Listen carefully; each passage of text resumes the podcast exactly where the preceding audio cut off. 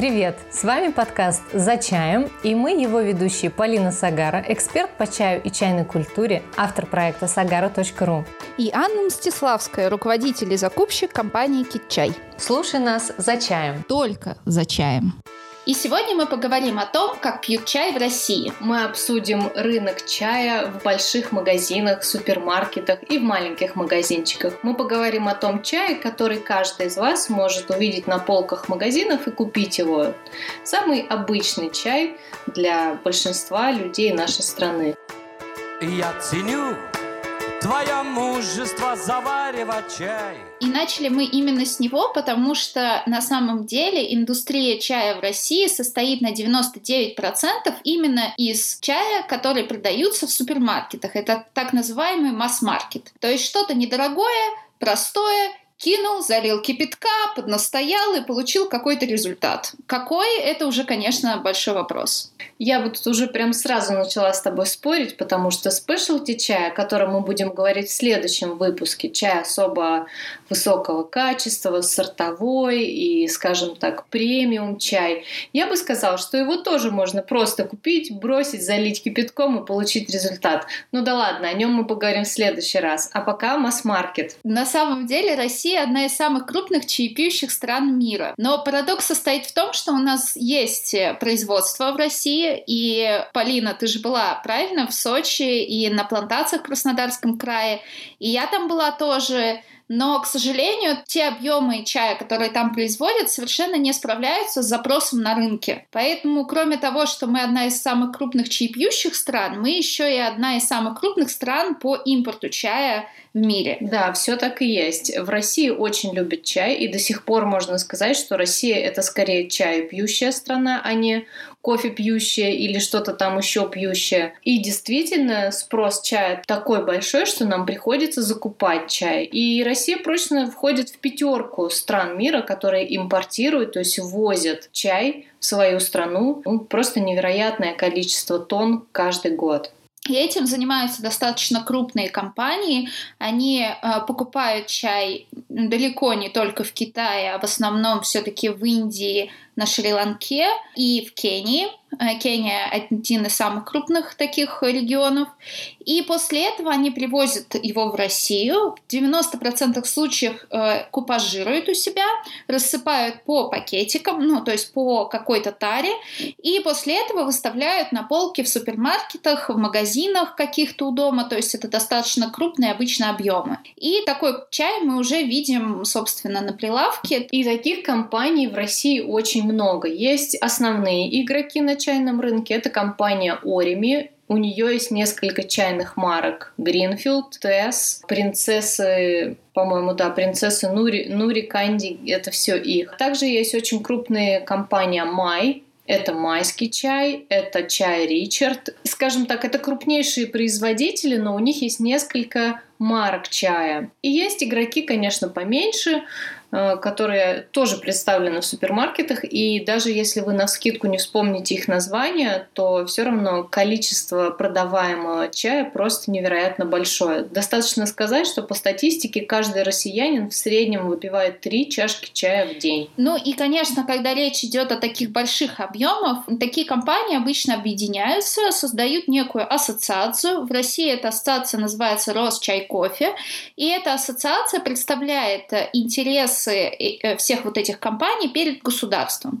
То есть э, лоббируют э, интересы крупных игроков на рынке. Важно понимать, что э, кроме того, что мы видим на прилавке достаточно большое многообразие, в нем все-таки есть смысл э, немного ориентироваться. И Полина сделала небольшое такое исследование, срез, э, то есть она пошла в супермаркеты, скупила, значит, там, если вы представляете, Полина такая берет в тележку, такая, эх, все весь чай подряд. Все это внимание позаваривала, то есть попила, Полина все еще жива, все хорошо, внутри всего этого обычно просто чай находится. Вот. И э, сделала некие выводы для себя и с точки зрения вкуса, и с точки зрения э, цены, и с точки зрения того вообще, что, в принципе, есть смысл там брать, к чему руку тянуть. Естественно, это все будут больше рекомендации, то есть мы все равно призываем вас один раз зайти в супермаркет и сделать то же самое, что сделала Полина. Это будет самый лучший вариант.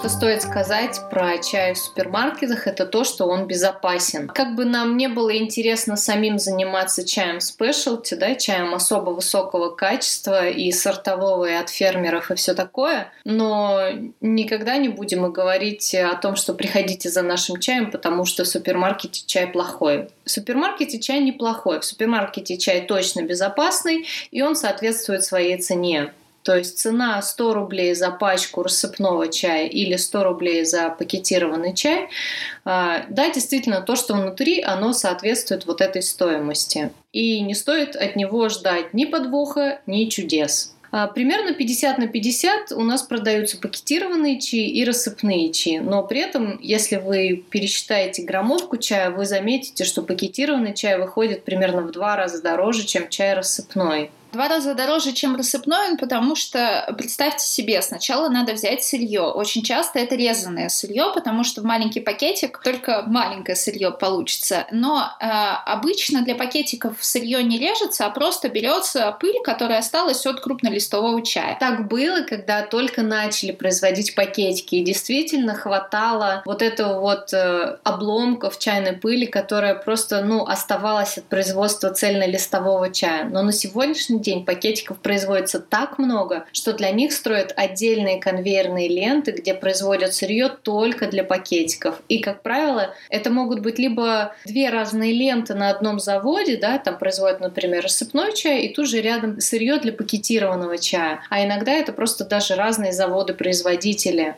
а, для пакетированного чая и для цельнолистового чая. Вот, тем более, значит, мы берем отдельную ленту. Эта лента должна обработать сырье определенным образом, порезать его, привести в нужный вид. Этот чай нужно запаковать в пакетики. Для этого нужна отдельная тара. Это также мы говорим об импорте, то есть это заплатить все налоги, таможни, брокерские услуги и так далее. И после этого нужно эти все пакетики еще очень часто запаковать в дополнительные металлизированные пакетики, и эти пакетики запаковать в специальные коробочки, а коробочки э, сверху э, пластиковой, значит, прозрачной пленкой тоже закрыть. И вот эти все этапы — это надбавка на цену. И получается, в таком сегменте цена всей упаковки, в которой лежит чай, фактически равна, если не превышает намного, цену чая, который в нем находится. И это абсолютно нормально. Да, к сожалению, нет открытой информации, сколько стоит упаковка и сколько стоит сырье в ней. Э, никто не признается, сколько я не пытала производителей. Но можно смело говорить, что порой это 50%, а иногда упаковка стоит 80%, а сырье может стоить и 20% от этого. Э, но нужно учитывать еще, что есть, конечно, работа офисных э, работников да, на заводе, есть и тестеры, которые дегустируют сырье, и есть еще обязательные санитарные нормы и экспертизы, которые проходит чай, чтобы поступить в масс-маркет, он должен пройти все экспертизы. И, и, и к чему я говорю? О том, что чай безопасный точно, потому что продаваемый в масс-маркетах чай точно проходит экспертизы, и вы можете не бояться быть отравленными. И, естественно, Ха-ха-ха. это только те, э, те надбавки цены, о которых э, мы говорим только для того, чтобы произвести всю эту историю. Но надо не забывать, что для любого, так скажем, для любой коробки требуется дизайн. Вот, э, Полин, расскажи нам про рассыпной чай, и после этого я расскажу чуть больше о, тем, что, о том, что творится с чаем, ну, точнее, вот с этим коробочкой после того, как мы ее уже запаковали, наконец-то. Это, этот этап прошли. Хорошо,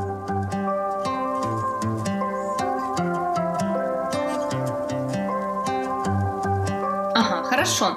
А, смотрите, мой главный посыл рассказать вам о том, что рассыпной чай гораздо лучше, чем чай пакетированный, поскольку чаще всего рассыпной чай в коробках это листовой чай. Он может быть ломаный лист, а может быть и цельный лист. И даже если вы возьмете от одного производителя например, Асам, да, называется у одной марки, есть Асам в пакетиках и есть Асам рассыпной. И если вы попробуете сами купить обе эти пачки и попробуете заварить пакетированный чай в одной кружке, а рядом просто ложку рассыпного чая положите и заварите кипятком, вы почувствуете, насколько разные продукты у вас в чашке. Дело в том, что когда готовят э, сырье для пакетиков, его измельчают, либо берут обломки уже, и суть в том, что в таком состоянии чай очень быстро теряет вкус и аромат. Если вы возьмете самый хороший чай, измельчите его в ступке и подержите сутки и заварите потом, вы почувствуете, что вкус и аромат стали гораздо меньше, чем было в листовом чае. Так вот, то, что вы заварите себе в пакетике, и то, что вы заварите цельный листовой чай даже из масс-маркета, просто в кружке кипятком, вы получите абсолютно разные напитки. И поэтому я призываю вас пить вкусный чай и брать просто листовой чай и заваривать его удобным для вас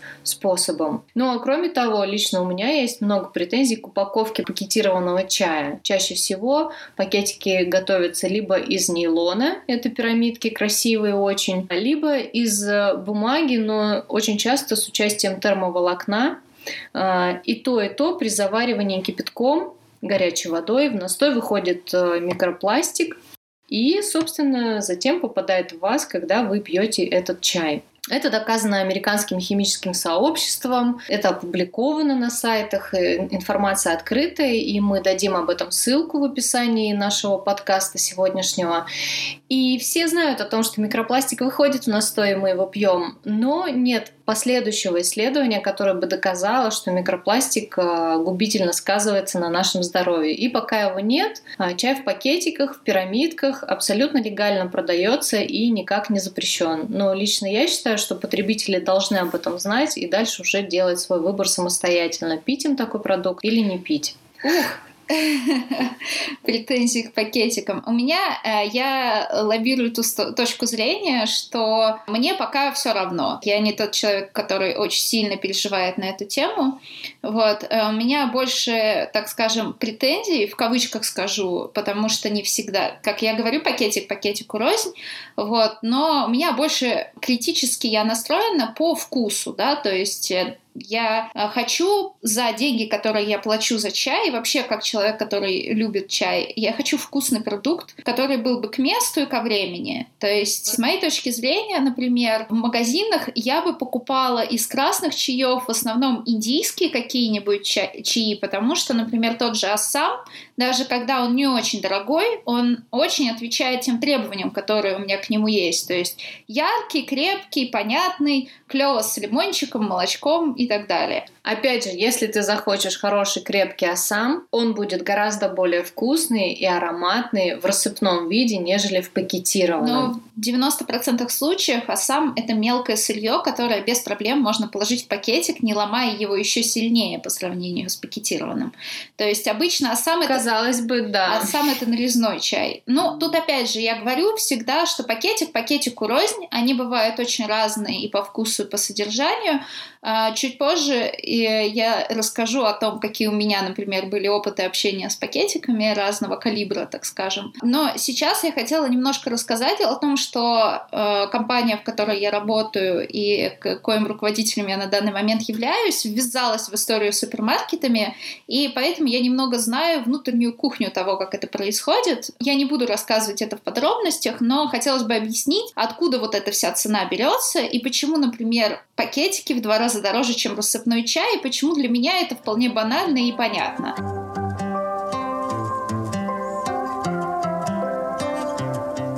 В первую очередь мы уже объяснили, что пакетики сложнее намного паковать, то есть там просто за упаковку надо намного больше заплатить. А, но еще надо не забывать, что есть такой момент, как дизайн, И это будет общая история и про пакетики, и про рассыпной чай, который продается на витрине любого магазина.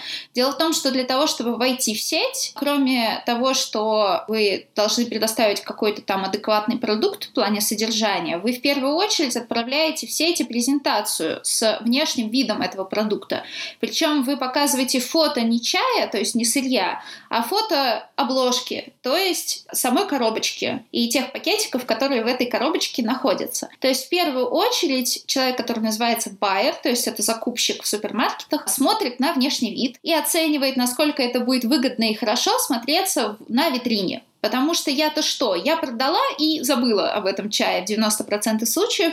Ну, там, зависит от контракта, но это не важно. А им-то продавать дальше надо. То есть, естественно, они э, смотрят, как потребитель после этого будет реагировать. Вот он увидел на витрине супермаркета некую упаковку, и вот какой упаковки у них рука потянется. Вот. Для этого есть специально обученные люди, которые называются мерчендайзеры, и это вот все идет в сцепке, то есть дизайн и то, куда это поставить на полку так, чтобы люди это в итоге взяли. А, и это, естественно, все зарплаты, аренды офисов и так далее. После этого этот продукт, если вам одобрили дизайн, нужно отвести байеру, и байер должен попробовать. С какой точки зрения он на это смотрит? Он смотрит, если у них подобное уже по вкусу в супермаркетах. Адекватно ли это по вкусу? Да, он там заваривает всякими разными способами, я так понимаю, смотрит. Я не знаю, как они это оценивают, но я примерно себе представляю, так как мы везем достаточно немаленький объем этого этого всего, то есть это не, не одна упаковка, то, соответственно, наверное, они как-то тестируют по-разному. И после этого они говорят, например, да, окей, мы готовы это взять и купить. После этого подписывается контракт, и надо не забывать, что в будущем будут скидки. Скидки на продукт будут обязательно. Соответственно, это должна быть такая цена, в которой, если вы даете какую-нибудь скидку, она не была слишком капитально большая, ну то есть в плане денег, чтобы все-таки было продолжало было выгодно продавать этот чай. И дальше уже надо не забывать, что внутри супермаркета тоже есть сотрудники, логистика, то есть обычно это все отвозится на большой центр. То есть мы, например, сдаем свой чай даже для регионов всего в одно место. То есть там в Москве мы отвозим в одно место, как на почте, да, сортировка, сортировочный цех. Вот там туда отвозим, и после этого они уже оттуда сами все это перевозят и по регионам, и по магазинам. Но это так, скажем, есть вот такой вариант работы, есть вариант, когда человек, который продает, отвозит сам по магазинам. То есть там тоже есть, бывают разные форматы, но надо понимать, что транспортные расходы, все эти, они тоже должны быть заложены в цену. То есть а, вот это все, казалось бы, накручивается, да, там типа 0,25 копеек, 0,50 копеек, 0,50 копеек, 0,50 копеек, и тут бабах, в конце это уже 100 рублей. Там еще, кстати, есть требования к самим упаковок упаковок. То есть все эти коробочки надо еще сложить специальные коробочки, которые изготавливаются всегда по определенному размеру, чтобы там ничего нигде не болталось. Это все нужно для того, чтобы э, пакетики доехали в товарном виде. Да? Никто же не хочет покупать мятые упаковки покупайте мятые упаковки. Не смущайтесь, пожалуйста, потому что потом людям, которые продают, из-за этой упаковки прилетает. Ну, то есть это же продукты от этого не портятся, да, в 90% чая, э, ну, как бы чай не ломается из-за этого. Получается так, что с одной стороны в масс-маркете действительно продается много чая, и оборот большой, и можно сказать, да, что продавцы на этом зарабатывают хорошо, но с другой стороны и затрат настолько много, что этот бизнес остается очень тяжелый. Это тяжелый труд. Я читала такой, э, такую статью, где говорилось, что чтобы войти на рынок вот этот вот масс-маркета нужно очень большой стартовый капитал и 3-5 лет напряженного труда, чтобы занять хотя бы нишу ну, в 1-2-5%. 5 это просто потолок, чтобы войти вот на этот чайный рынок в масс-маркеты. И очень большие деньги, чтобы вот эти 5 лет продержаться и поставлять, поставлять чай. Чтобы потребитель тебя узнал, чтобы... Да господи! Ну, вот это все начало работать. Даже чтобы одну позицию, вы просто не представляете, на самом деле в супермаркетах входить это просто мозготрэш такой адский мозговыносение. То есть мне, например, больше радует работать в небольшом магазине, чем работать на вот эти объемы. Да, они окупаются, но перед этим ты должен потратить огромное количество денег. И надо всем очень качественно понять, что на самом деле при входе в супермаркет, то есть наценка на себестоимость работы всех вот этих множества людей, она не такая большая, как все думают. Просто поверьте на слово, я знаю статистику наценки, ну, так как я входила, мне надо было ее знать, соответственно, она не такая, как вы Ну, думаете. я думаю, тут за счет оборота в итоге, если товар становится покупаемым, то за счет оборота эти деньги Конечно. зарабатываются. Конечно, если, если сделать все грамотно, построить все на рельсы, да, поставить, грамотно все посчитать, э, не путаться там со всякими отгрузками, погрузками и всей этой истории, если люди работают нормально, как часики, то, в принципе, никаких вот этих проблем, то есть дальше ты просто сидишь, делаешь операционную деятельность и вполне себе мозг не делаешь. Но надо понимать, что в супермаркетах, как и в любой э, структуре, есть смена руководства, влияние курса доллара, изменение поведения покупателей и все вот эти истории, и каждая вот эта легкая турбулентность на рынке, если это, например, небольшой объем и не очень сильно сказывается, но как только это огромный объем, то это уже сказывается колоссально. Соответственно, тут риск огромный, то есть прибыль может быть большой, но и риски тоже огромные. И поэтому это достаточно такой серьезный труд. Вообще я после того, как мы начали этим заниматься, зауважала все компании, которые работают с супермаркетами, просто, я не знаю, наверное, раза в пять больше, и я больше уже внимания на это обращаю, и смотрю, подхожу, например, в супермаркетах на, к полочкам, и если вижу какой-нибудь клевый дизайн, такая думаю, о, какие молодцы, придумали что-то новое, то есть на самом деле это махина, это адский-адский труд, и я уверена, что люди, которые работают вот в, этом, в этой машине, так скажем, они согласятся, что это такая тема, но как бы не очень творческая, минимально творческая, максимально стрессовая и трудозатратная. Да, Это это, факт. это не творческая работа, это очень прагматичная деятельность, где нужно все считать хорошо и четко работать. И эти тестеры, люди, которые, собственно, отбирают чай для пачек там и пакетированных, и рассыпных. Эти тестеры зарабатывают в чайной сфере, ну вот среди чайных мастеров, условно скажем, да, уравняв их вместе. Эти тестеры зарабатывают больше всех, потому что это очень сложная работа. Она совершенно не творческая, они пьют с обывательской точки зрения невкусный чай, потому что они берут, скажем, чай для масс-маркета и заваривают его очень-очень крепко, и они должны продегустировать его на наличие дефектов. Ну так, если условно говорить, да, и составить из разных чаев, составить нужный купаж, нужный вкус. То есть это не поэтично, это не вкусно, говоря так просто, и это очень сложная работа для твоего тела. То есть ты напрягаешь рецепторы, напрягаешь мозг, и, в общем, наверное, за это и зарплату такую получаешь. Ну, это еще и люди обычно делают, которые делают много домашки. То есть это люди, которые тренируют. То есть делать, надо понять, что рецепторы — это как мышцы. Их надо тренировать на постоянной основе. И если этого не делать скажем так, около месяца, то через месяц э, способности распознавать вот эти детали вкусов, они все-таки притупляются. То есть это такая ежедневная задача, работа достаточно тяжелая и физически, и умственно, и морально. Я пробовала чаин из масс-маркета, например, тоже линейку. У меня было всего их 15 штук. Один раз я это делала, и это были именно всякие индийские, кенийские чаи, то есть вот именно масс-маркет. И скажем так, это было тяжело. То есть для меня это были непривычные, так скажем, и вкусовые гаммы и так далее, но это было очень интересно. И фактически тестер также на заводах и чайразвесочных фабриках иногда работает как кулинар. То есть у него есть несколько ингредиентов из разных стран, и он должен повторить купаж прошлого сезона, потому что чай, несмотря ни на что, от сезона к сезону, как и любой растительный продукт, несколько меняет свой вкус. И для того, чтобы потребитель не завопил, а что это у вас тут, а я вот тут получил другой вкус, нужно все время время повторять. И для этого приходится слегка менять рецепт каждый раз. И это, мне кажется, достаточно захватывающе с одной стороны, и с другой стороны очень тяжкая работа.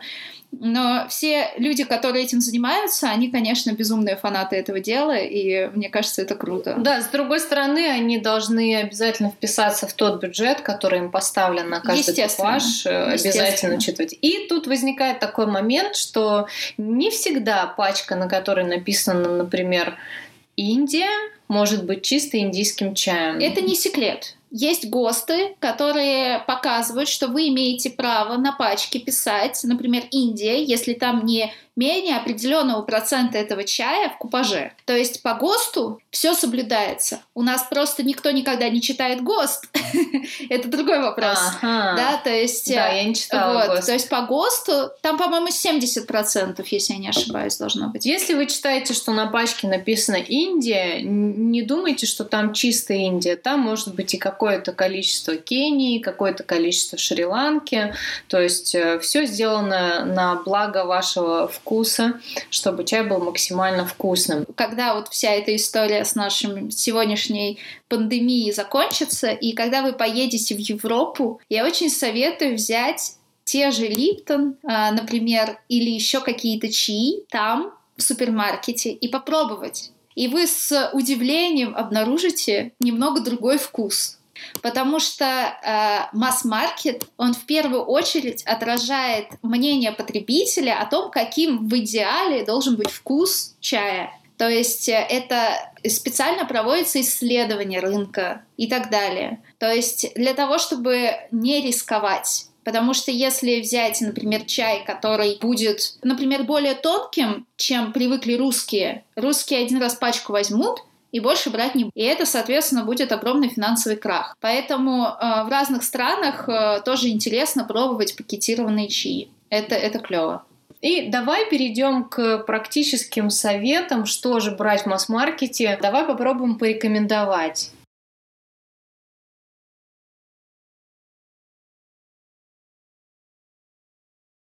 Ну а я хотела рассказать о том, что если вы хотите взять чай, чтобы у вас получился очень плотный настой, очень э, терпкий, чтобы прям вязало рот иногда, да, то выбирать нужно, конечно, всю ту же самую Индию, это Ассамы, и, конечно, лучше брать рассыпные варианты в пачке. Это шри-ланкийский чай, и рекомендую обратить внимание на Кению. У нас не так привыкли потребители к кенийскому чаю, но на самом деле это очень хороший хороший производитель, и они делают э, чаи с очень интересной бархатисткой такой терпкостью, глубокий насыщенный цвет у нее. И я думаю, что для такого традиционного чаепития русского, скажем, а, с бутербродом, к молоку, к сахару, к лимону, к тортику, Кения тоже отлично подойдет, точно так же, как индийский асам и шри-ланкийские черные чаи.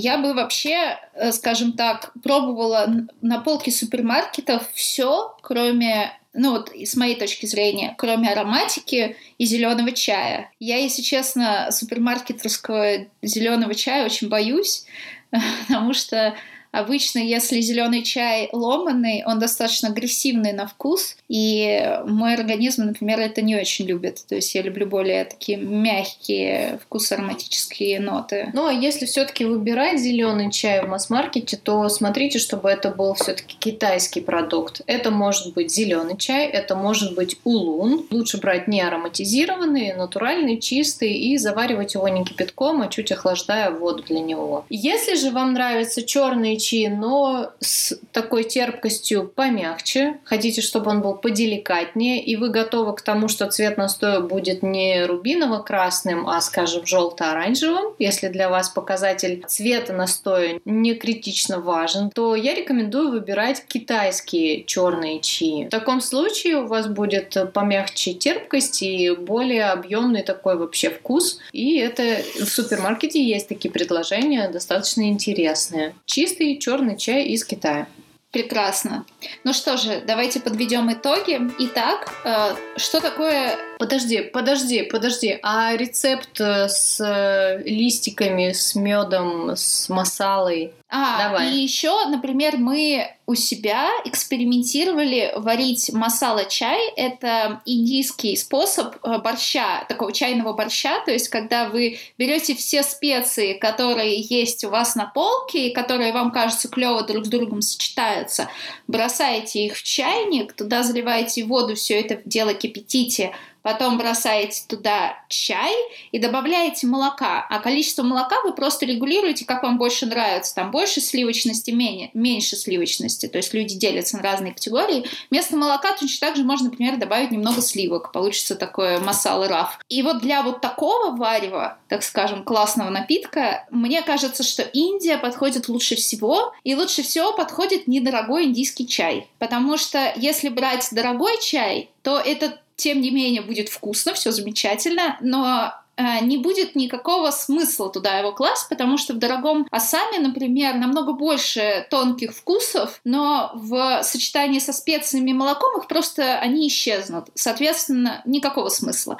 Так вот, поэтому супермаркетовский чай великолепно подходит для масала чая. И, например, если вам нравится что-то типа э, какие-то трав травки, типа мяты, чабреца и так далее, точно так же э, индийские красные, кенийские красные, шри-ланкийские красные чаи прекрасно подходят. Но мне кажется, что, кстати, мята прекрасно сочетается с зеленым чаем, поэтому можно попробовать и с зеленым, и с белым. Вот мне нравится с белым, например, рецепт, а с зеленым, мне тоже кажется, можно прекрасно сделать. И э, точно так же все эти чаи я бы э, попробовала поварить.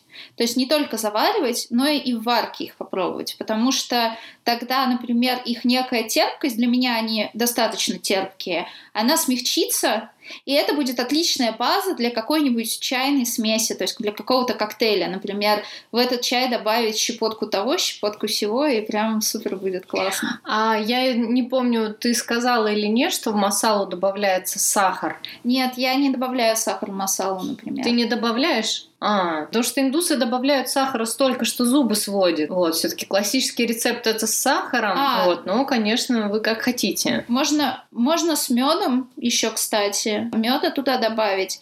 И еще можно проэкспериментировать на фудянский манер с лимоном и молоком. В любом случае, масс-маркетовские чаи – это прекрасный вариант для экспериментов. Покупайте чистые рассыпные листовые чаи и добавляйте в них дома все, что хотите. Специи, травы, молоко, сок. Они переживут это все. У них, как правило, очень яркий, интенсивный вкус. И что-то вкусное должно у вас получиться. Не бойтесь экспериментировать без снобизма, заваривайте все подряд, и у вас в итоге получится свой собственный пул рецептов, то, что для вас будет вкусно. Ну что же, на этом мы завершаем сегодняшний выпуск. И в следующий раз мы поговорим о том чае, с которым мы работаем напрямую. Это так называемый specialty чай. Что это такое? Есть ли смысл его именно так называть? Термин взят из конфейной индустрии. А, или все-таки стоит придумать какое-то свое новое модное слово? Об этом и обо всем мы поговорим в следующий раз. Вами была я, Анна Мстиславская. И Полина Сагара. Блин, что каждый раз так говорить? Слушайте нас. За чаем. Я не поняла, что говорить. Все. Конец. Я ценю твое мужество заваривать чай Когда все здесь горит и кричит, дорогая, прощай